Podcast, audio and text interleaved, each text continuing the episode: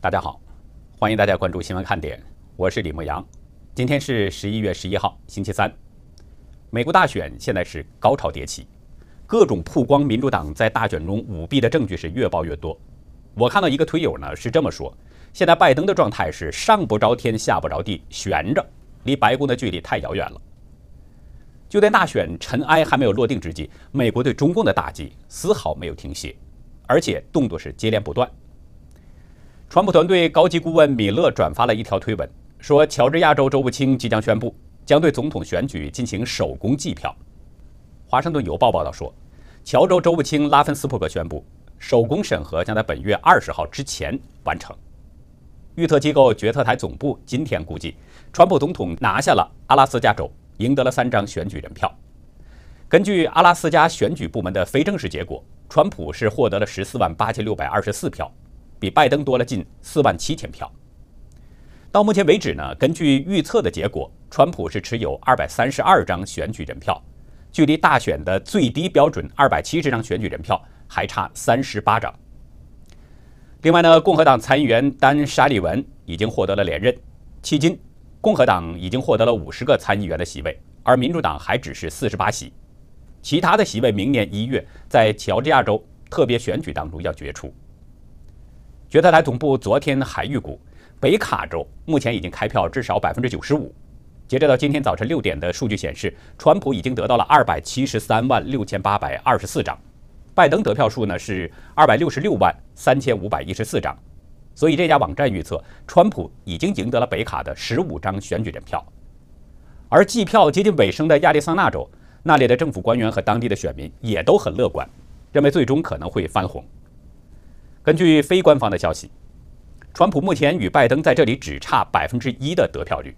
川普是一百六十三万三千八百九十六票，拜登是一百六十四万八千六百四十二票。截止到目前，还有六万多张选票是有待统计。一位参与竞选活动的政府官员乐观地对大纪元表示，有百分之五十五的机会他们会赢得亚利桑那州。他说：“从纯粹的数学角度来看，川普走在了一条通往胜利的道路上。”根据亚利桑那州的法律呢，竞选人得票率如果少于百分之一，将要自动的重新计票。而重新计票对川普来说是很有利的，因为共和党正在指控民主党在大范围的进行选举舞弊。昨天晚上，白宫发言人麦肯纳尼宣布了一份指控密西根州维恩县选举违规的宣誓陈述书。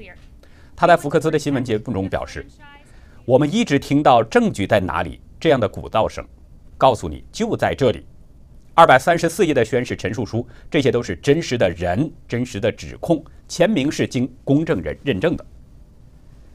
与此同时，川普团队也在密西根州就这个问题发起了诉讼，指控维恩县普遍存在着选举违规和违法行为，并且要求对在多个州导致故障的投票软件系统进行检查。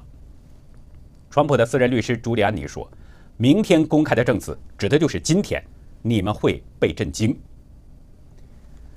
面对着川普阵营大规模的法律行动，拜登阵营着急了。昨天对外告急，紧急募款，希望向支持者筹集三千万美元的官司费，并且呢，陷入停摆的战斗基金重新启动。同一天，德州副州长共和党人丹·帕特里克宣布，悬赏一百万美元，奖励曝光选举欺诈的吹哨人和举报人。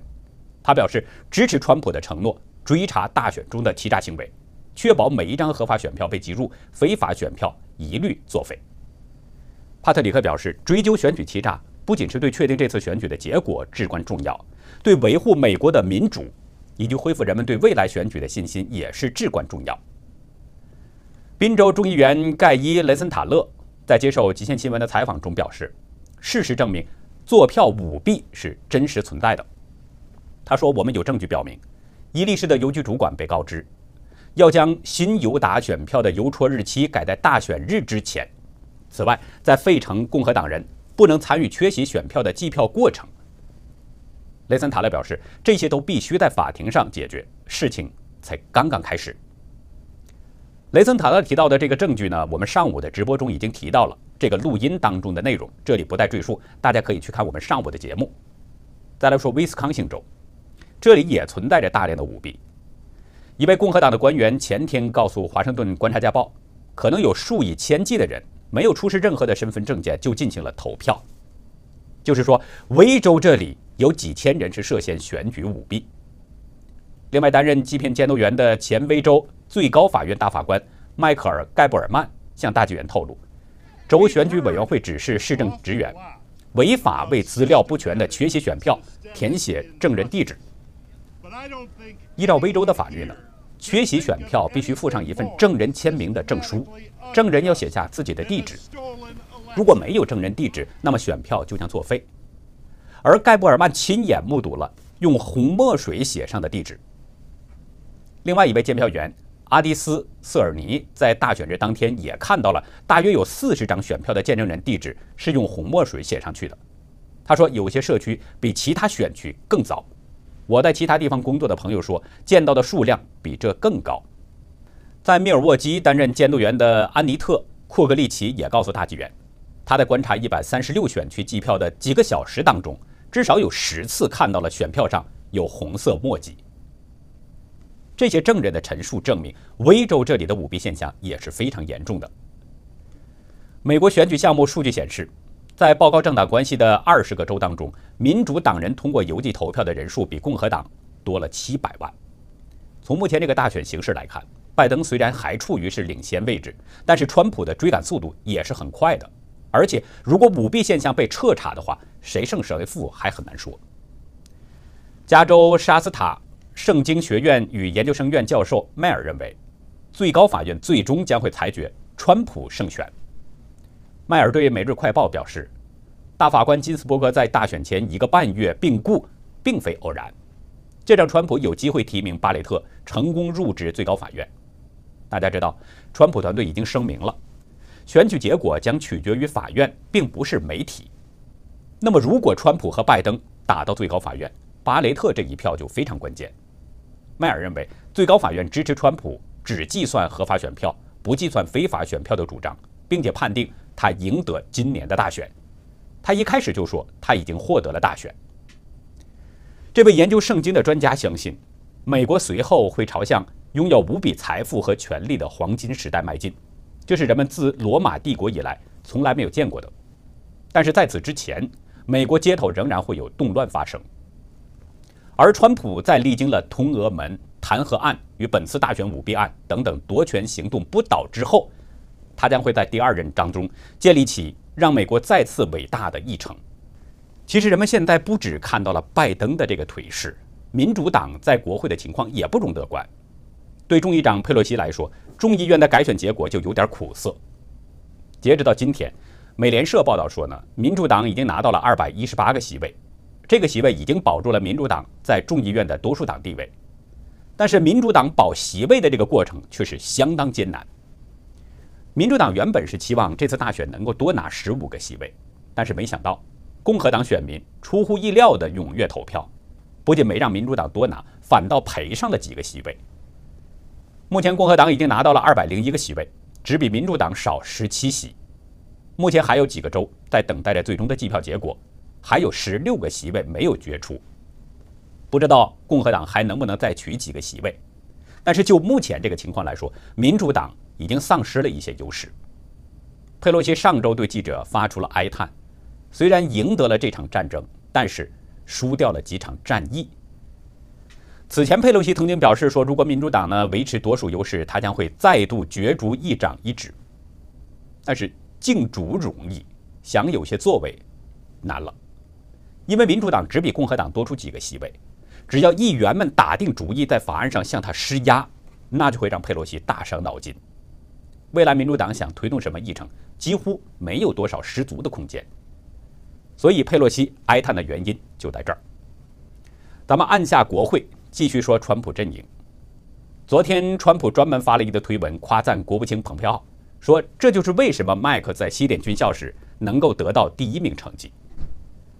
川普夸赞蓬佩奥，主要是因为蓬佩奥从容跳过了记者的挖坑，面对微笑，很自信地说将会确保政府顺利过渡到第二任川普政府。这个可能是让川普很满意的原因之一。当然，蓬佩奥其他的工作也是相当出色，比如在打击中共这方面，国务院在蓬佩奥的领导下一刻也没有停歇，没有受到大选的影响。在昨天的记者会上，蓬佩奥宣布了一个重要的事项，就是本月二十号将要举行美台经济繁荣伙伴对话。对话的内容呢，包括确保可靠的供应链与五 G 安全等等。这个消息是得到了台湾驻美代表肖美琴的证实。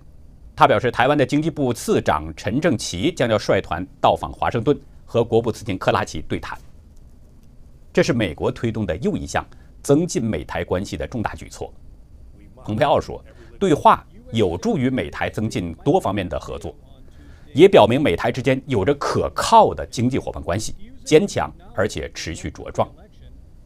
台湾外交部也形容这次对话是重大里程碑，表示双方将展开更紧密。更广泛的合作，但是美台互动，中共很难受啊。在中共看来，美国这又是踩红线了，所以中共今天立刻就有了反应。可是说起话来有点酸溜溜的味道。国台办的发言人表示，反对美台任何形式的官方往来，还批评民进党勾结外部势力，挟洋自重，还声称呢说这只会让台湾利益受损，任由美方宰割等等。台湾和美国交往究竟是有益还是有害？台湾人自己当然知道。中共说这种话，很明显就是无能为力的自说自话，只能看着美台关系越来越紧密、越来越好，而不敢有任何的轻举妄动。其实让中共难受的呢，还有一件事儿。昨天稍早啊，蓬佩奥在里根总统基金会自由与民主中心揭牌仪式上呢，发表了一个讲话，他回顾了川普政府对华政策的核心。确认中共就是首要威胁。他说，对自由世界的第一大威胁就是中国共产党。蓬佩奥在讲话中呢，还提到了中共的网络防火墙。他说，中国人民将决定国家的历史进程。美国的基本工作就是保证中国人民可以获得信息数据，所有他们需要的、知道的，这样他们也能分享到我们所珍视的自由。蓬佩奥还说，我们要拥有能力。让中国人民能够推倒这个禁锢中国的网络防火墙，这将让中国人民做出完全不同的决定，不同于现在领导人带他们所走的路。另外，国务卿又告诉记者，目前全世界有近五十个国家以及一百七十家电信公司加入到了美国领导的干净网络，其中包括北约三十个盟国当中的二十七个，三十个经合组织成员国当中的三十一个。二十七个欧盟成员国当中的二十六个，以及十二个三海国家的十一个。他还说，支持干净网络的巴西也很快就会签署加入这个网络的谅解备忘录。美国之音表示，在川普任内，美国扩大了审查涉及国安风险交易的审查范围，加强了对中国相关交易的检视。分析人士认为呢，未来不管是谁执政。华盛顿都不太可能放松对中共在美国投资的审查。凯投宏观资深中国经济分析师普理查德对美国之音表示：“无论川普还是拜登，谁胜出都一样，美国都将不可逆转的继续遏制中共。”我们再回过头来说美国大选，美国国家情报总监约翰拉特克利夫的办公室证实了，在总部署确认大选结果之前。拜登不能获得最高级别国家安全信息。拜登竞选团队呢，前天是试图要推动美国总部署来批准总统权力移交，但是已经被拒绝了。总部署长莫菲表示，仅在宪法规定的程序下明确胜选人士，才会启动这个过渡程序。拉特克里夫的办公室昨天在给 NBC 新闻的一份声明中说，国家情报总监办公室遵循总统过渡法中提供的律例指导。在为潜在的总统权力过渡提供支持之前，要由总部署署长确定谁是选举胜选者。他还说，在接到总部署长的通知之前，国家情报总监办公室不会与任何过渡团队接触。这个消息意味着拜登不会收到总统每日简报。总统每日简报呢，其实是针对美国政府最高级别官员的情报报告纲要。拜登周二已经证实了，还没有得到这份简报。另外，他的过渡团队也表示，由于拜登没有得到情报简报，所以不清楚他的高级顾问是不是得到了任何机密材料。另外，拜登的团队还透露，在总部署确定选举结果之前，国务院不能协助拜登和外国领导人之间的对话。现在这个拜登啊，真的是有点尴尬了，被左派媒体给推到了前台，一片山呼拜登总统。拜登本人也有点晕乎，还对外宣称自己是后任总统，并且还开手着手组建内阁等等。